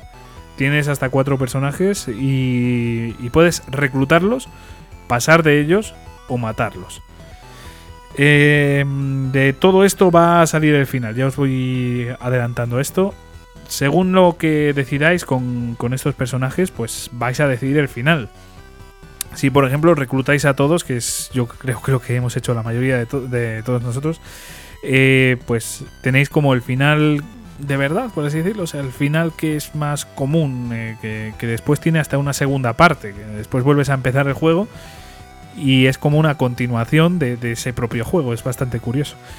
Eh, entonces, bueno, esa es una de las vías, pero después puedes matar a esos eh, posibles aliados y obtienes un poder de ellos. ¿Vale? O sea, obtienes una mejora para tu personaje principal eh, gracias a haber matado a esos personajes. O puedes pasar de ellos y complicarte la vida todo lo que puedas. O sea, no tienes ningún beneficio, no tienes aliados, estás solo, ¿no? Estás solo sin ningún tipo de habilidad extra ni nada. Ahí es donde ya empieza a ser un poco difícil el juego, al menos para mí. Y no sé, a mí realmente me gustó muchísimo. A mí esto de reclutarlos o no, me moló. El sistema de combate me moló muchísimo, lo de que es ir cambiando, por ejemplo, de los personajes según eh, te venga mejor uno u otro, porque cada uno tendría su, tiene sus habilidades especiales. O sea, tenemos al personaje principal que es un poco más equilibrado. Después tenemos a, a, Miriam, me parece que se llama. La verdad es que de nombres estoy ahora un poco espeso. Sí, pero sí. me suena que era Miriam. Y con ella, pues tienes como más salto. Tienes ahí el, el látigo típico de Castlevania. O sea, eso, eso es innegable. Que, que, está plagiado también de Castlevania. Después también tenemos a un mago que tiene así, pues, eh, según el ataque especial, pues hechizos muy interesantes. Y después un vampiro es que de verdad, me parece que estoy escribiendo Castlevania, macho. Pero tienes aquí un vampiro que bueno, puede transformarse en murciélago y atravesar pues lugares a los que sería muy difícil acceder, la verdad. Entonces, no sé, a mí ya en ese sentido me mola muchísimo el ir reclutándolos, el ir cambiando de personaje según lo que te conviene. Y bueno, pues ya después llegas a las batallas, a los jefes y, no sé, a mí me, me mola mucho. El, tipo de diseño que tiene este juego, el diseño de niveles, a mí me encanta. Eh, la rejugabilidad que tiene también me parece genial. Después tiene hasta un modo boss, o sea, en plan que, que, vas combatiendo contra todos los jefes. Eso ya es una locura, ya eso yo no me lo he pasado. Eso ya me parece demasiado salvaje. Pero no sé, eh, realmente es un juego muy muy interesante sobre todo para los amantes de Castlevania, sin ningún tipo de duda lo recomiendo. O sea, recomiendo tanto este Ritual of the Moon como, mm, eh, perdón, eh, como este Curse of the Moon como el Ritual of the Night, ¿vale? Ambos títulos es que madre, mía, madre mía, el, el, eh, el trabalenguas, ¿eh? Ya te digo. Encima, el Curse of the Moon tiene una segunda entrega. O sea que para aquellos que sí que les gustó la primera entrega, pues que se pasen a la segunda también. Que añade otros cuatro, no sé si tres o cuatro personajes. Eh, que también debe estar muy curioso. Yo todavía no me he hecho con él, pero sin ninguna duda lo voy a comprar algún día. Así que hay que dar esa recomendación. Y Jesús, ahora pasamos a, a, tener un poquito más de miedo, si te parece. Vale, vale, me parece bien. Me parece, ya la hora que estamos, me parece. Sí, para que la gente lo sepa, ahora mismo estamos a las 12 de la noche, 12 y 6. Así que bueno, a pasar un poquito de miedo.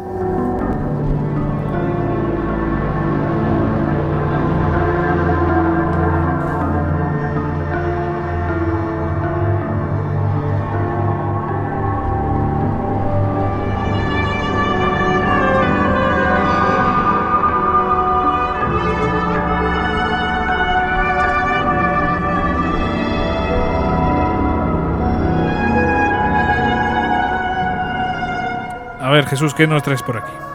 Bueno, para empezar, segunda semana consecutiva que hablamos de un Resident Evil, pero la verdad es que se lo merece porque este Resident Evil Revelation 2 es, desde mi punto de vista, uno de, los, de las mejores entregas que ha tenido la saga. El, el primer Revelation fue muy bueno, pero aunque la gente lo endiosa, y lo entiendo porque es un juego sobresaliente, para mí este Revelation 2 es para mí personalmente es mucho mejor, ¿no? Eh, sobre todo porque controlamos a entre de entre los cuatro personajes en cierto modo que, llevamos, aunque realmente son dos, dos parejas, eh, llevamos a uno de los personajes de, que para mí son, eh, es mi favorito, que es Claire, Claire Redfield, en el que, bueno, pues eh, lo que iba a comenzar como una investigación más de, tantas que llevamos a lo largo de, la saga, al final acaba como una aventura a la desesperada por, por, salir de una isla en la que, en la que se encuentran secuestradas tanto Claire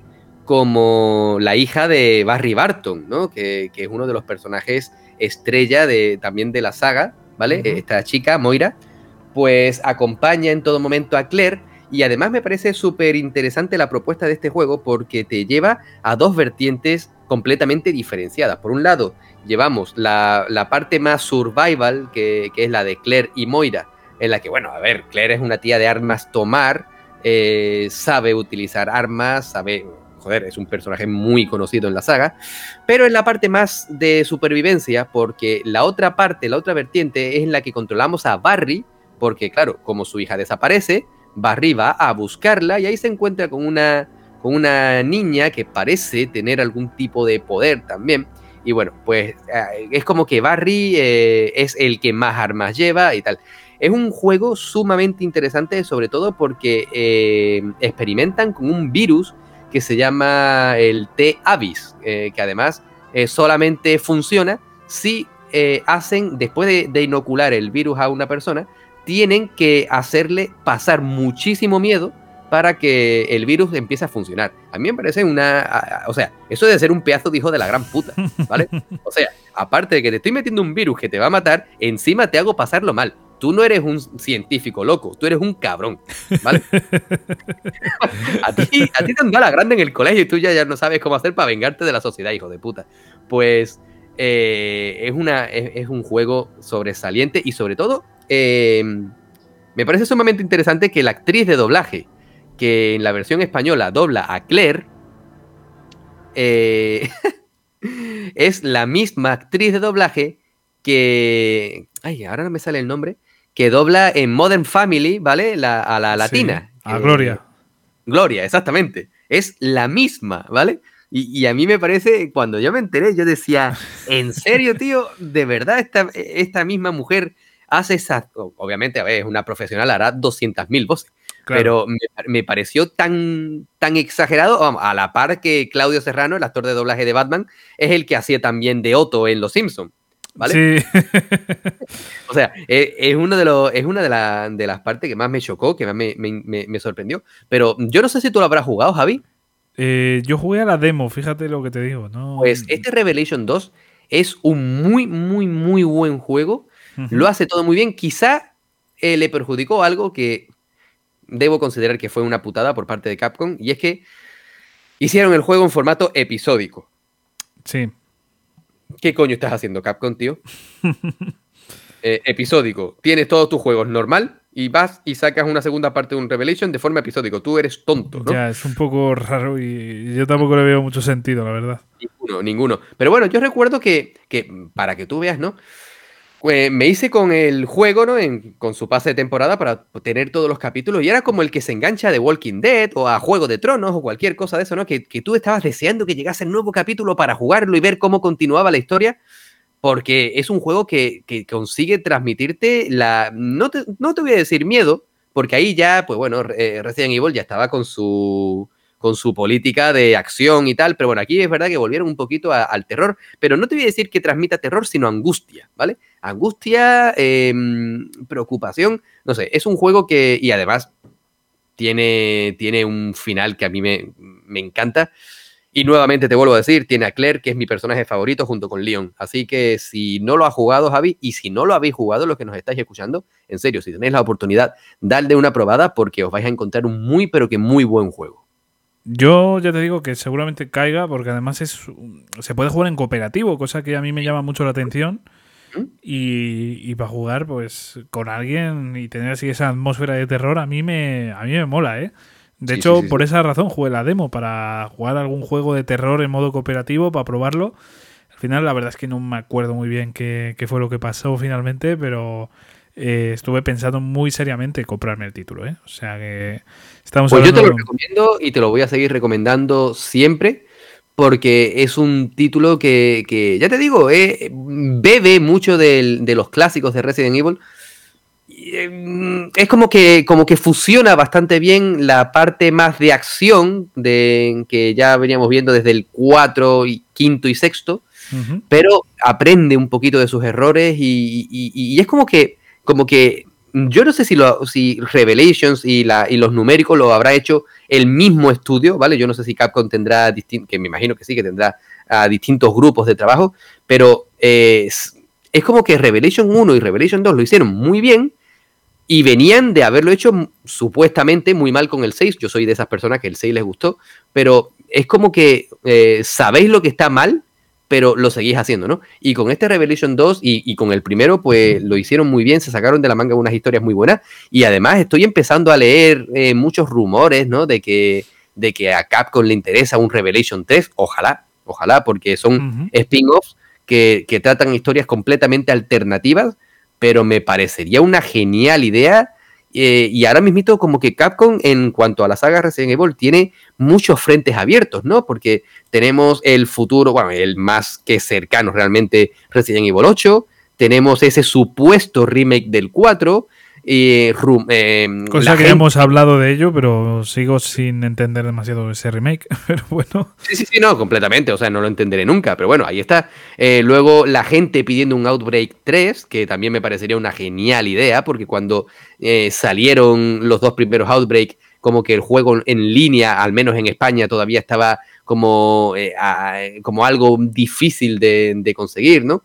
Eh, pues me parecería bien un Outbreak 3 y luego esos rumores que, de los que habla la gente, que yo no sé qué, clase de, de, cimientos tendrá ese, esos rumores, pero un posible Revelation 3. A mí me encantaría, la verdad, y sobre todo que puedes utilizar a personajes, vamos a ver, en el primero ya utilizaban a, a Chris, utilizaban a Jill, en el 2 utilizan a, Claire y a, Barry. Joder, pues podrían hacer un Revelation 3 con Leon y con, qué sé yo, con...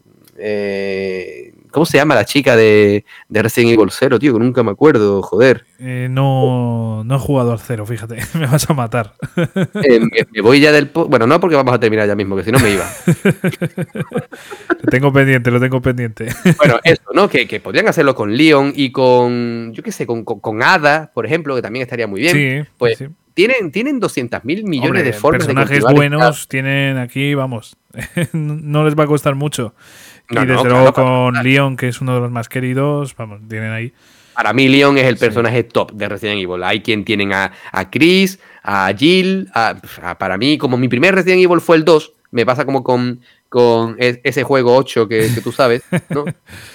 pues es como que Leon y Claire son mis personajes favoritos. Me, por supuesto que me gusta Chris, por supuesto que me gusta Jill, pero Leon y Claire son mis personajes favoritos y ya te digo que es uno de los motivos por los que quizá me gusta tanto Resident Evil, Resident Evil Revelation 2, porque controlas a Claire. Pero al margen de todo eso, es un, es un juego genial. Así que yo te lo recomiendo, pero totalmente, porque te lo vas a pasar muy bien. Y sobre todo, jugado en cooperativo tiene que ser, la hostia, tiene que ser, porque yo me lo pasé yo solo. Pero es un juego que yo creo que en cooperativo. Pues tienes que jugarlo cooperativo, ¿eh? Yo también, ya te digo que me apunto mucho. O sea, lo que más me interesa de ese juego, sinceramente, es el, modo cooperativo, ¿eh? O sea, es, es curioso pero es así, o sea, lo que más me interesa de todo, de todo el juego. Entendible, claro. Es que al final, juegos de terror cooperativos, creo que solo está este, o sea, no se me vienen más ejemplos. Poquito, a ver, tienes también Resident Evil 5, el 6. He dicho terror, por favor. Seriedad. Mm, vale, vale. Eh, perdona. Sí, no, pero tienes razón, tienes razón. seguro que lo hay, pero no me vienen a la cabeza ahora. A mí ahora mismo tampoco. Entonces, creo que es una opción muy buena para jugar cooperativo. Y aparte que si es un buen juego, que, ya por lo que me has ido comentando tienen pintaza, pues no sé. Yo desde luego que ya te digo, con el primer capítulo de, la demo me gustó mucho, por lo que pude ver, la ambientación me moló mucho. Eh, ese rollo de terror que manejabas a, las dos chicas, a Claire y a, ya la hija de, Barry. Eh, eh, y no sé, eh, realmente pues, a mí me moló, a mí me moló mucho lo que jugué y seguramente algún día vuelva, Y ya con el juego completo. pues te lo recomiendo, os lo recomiendo a todos los que nos escucháis, así que mm, sin pensarlo, de verdad, sin pensarlo. Y bueno, vamos a acabar el podcast pues con una sonrisa para algunos, con una cara de, de, no sé, de, me la suda este juego para otros, estoy seguro. Pero bueno, yo, yo al menos espero que alguno le saque una sonrisilla.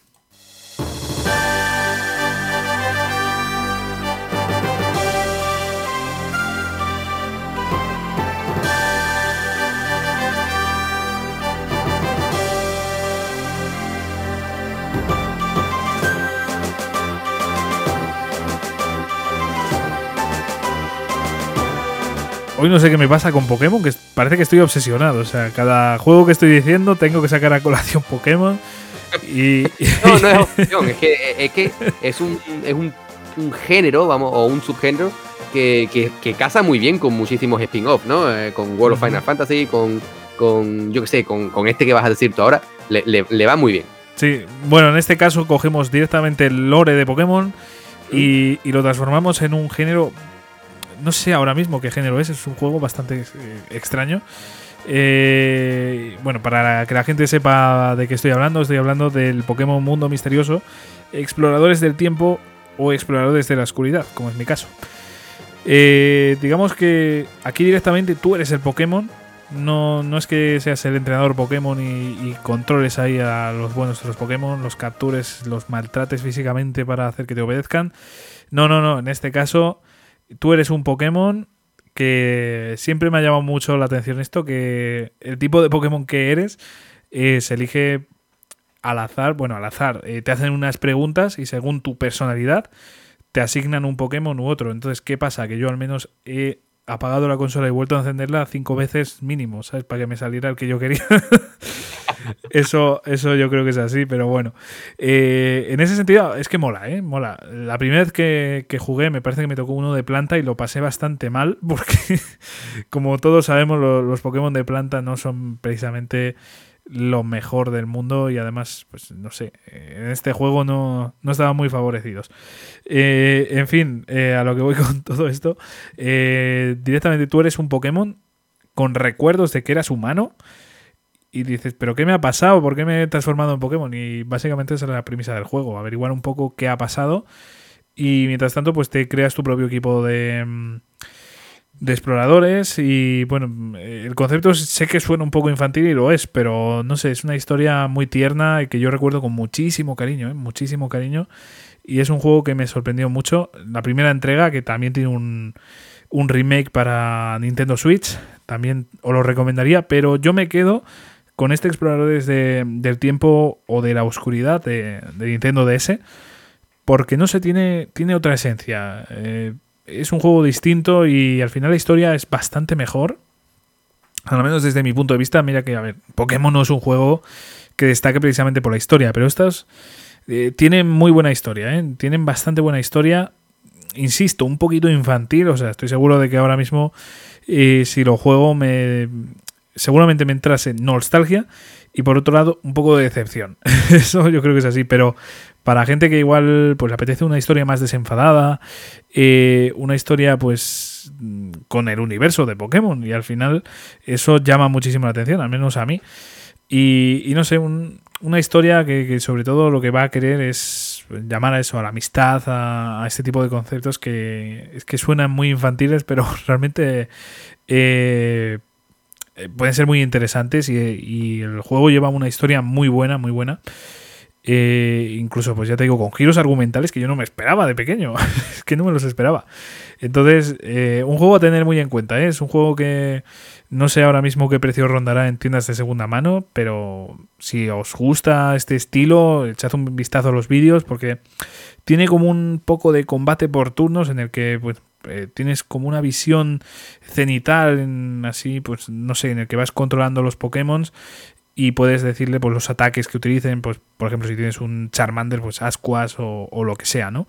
O arañazo o el movimiento que tú quieras. Entonces en ese sentido es un poco Pokémon. También puedes evolucionarlos a, algunos y, no sé, eh, la verdad es que es un juego que eh, yo me lo apuntaría. ¿eh? Parece que no, pero es un juego que yo creo que os puede gustar a muchos de vosotros. ¿eh?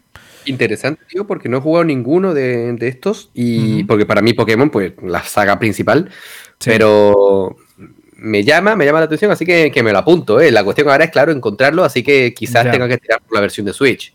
Sí, ya te digo que la versión de Switch eh, sería del equipo de rescate rojo y azul, si no recuerdo mal, que se llamaban así. Entonces, eh, no es exactamente este título que, me refiero yo de Exploradores de Tiempo de la Oscuridad, pero de todas formas está bastante bien. Eh, tiene peor historia, eso ya te lo voy diciendo. Ya te digo que no son juegos tampoco que destaquen mucho por la historia, aunque este segundo, el de Exploradores de Tiempo y Oscuridad, sí que a mí al menos me llamó mucho la atención de pequeño. Y, el del primero, rescate del equipo rojo y azul, tampoco me llamó mucho la atención, pero bueno, aún así es un juego entretenido. Eso ya tenlo claro, Jesús. O sea, diversión vas a tener ahí, vamos, estoy 100% seguro. Eh, ya otra cosa, si merece tanto la pena, pues comprar el remake o comprar directamente el de Nintendo DS si está a buen precio. Porque al final es que fíjate que es un juego que yo tengo mucho cariño y aún así no me compré la versión de Switch. No, no me llamó tanto la atención. Ah, que no te lo llegaste a pillar. Yo pensaba que sí. No, no, no. El de el equipo de rescate de, Switch no. No, no, no, no. La verdad es que ya te digo que no, no me llamó tanto la atención. Fíjate lo que te digo. O sea, en Nintendo DS me mola. También por el estilo así, no sé, pixel art. Mm, que a mí el pixel art pues me gusta mucho. Y, y demás, pues no sé, no sé por qué no, me llamó la atención y a día de hoy no me llama la atención el de Switch. Pero si tenéis la opción, si lo veis baratillo o si os interesa todo lo que he ido comentando, realmente es un juego a tener en cuenta. ¿eh? Lo que pasa es que a, mí personalmente me, encantaría un explorador de, de tiempo de oscuridad eh, para Nintendo Switch. E, ese igual sí que me lo compraba, fíjate. ese sí, ese sí. Pues me lo, me lo apunto, tío, porque la verdad es que lo que has comentado me, parece, me parece interesante, sobre todo lo de que, es un Pokémon con recuerdos de humanos, así que eso me da la impresión que puede tener una trama interesante. Así que me lo apunto completamente y a ver si, lo llego a encontrar. Pues sí, y en ese sentido, por ejemplo, el, primero, el que también está para Switch, creo que es el mayor misterio, va el juego mucho más eh, eh, como en busca de, de esa resolución, ¿no?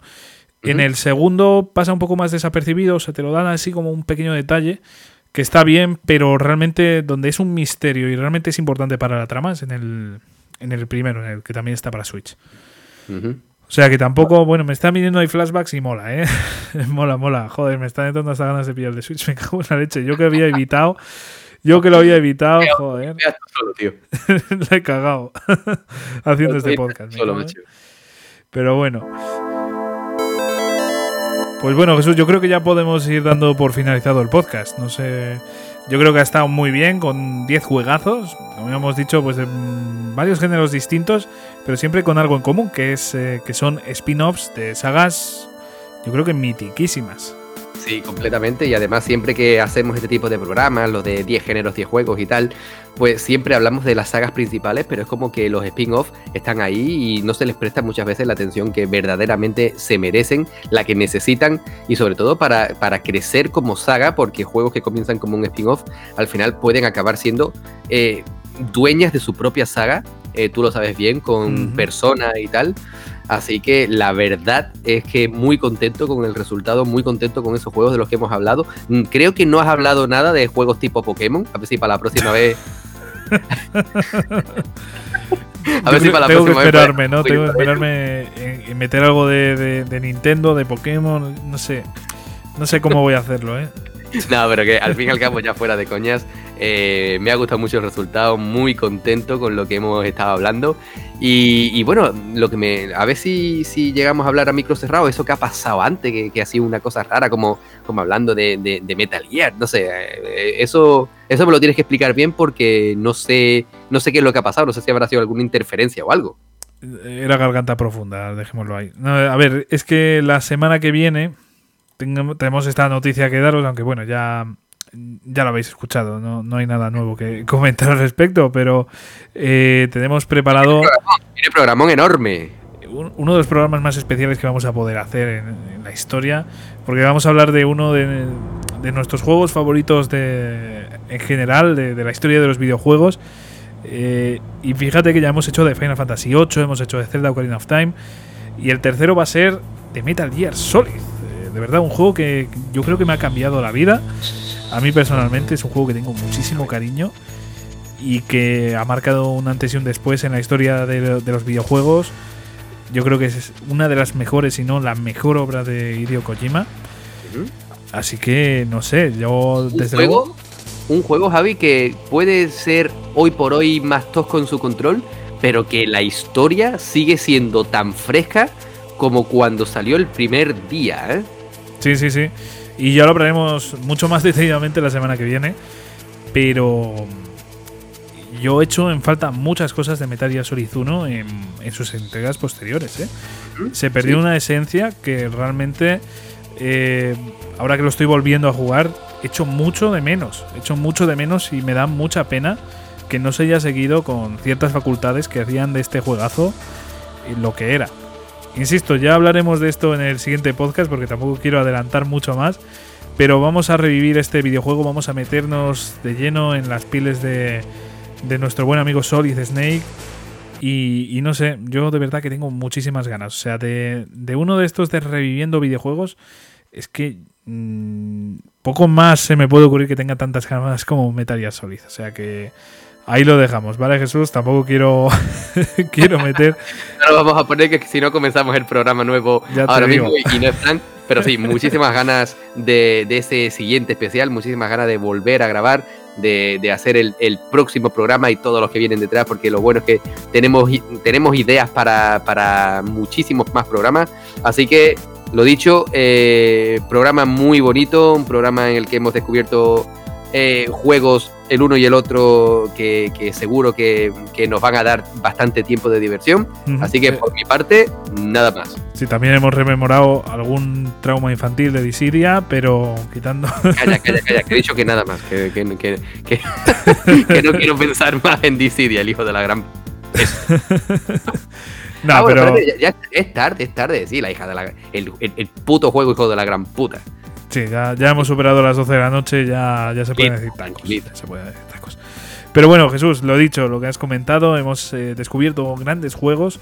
A mí al menos pues me han entrado muchas ganas de jugar muchos de los títulos de los que hemos hablado, de volver a meterme, por ejemplo, en Forza Horizon, de jugar por fin ese Resident Evil Revelation 2.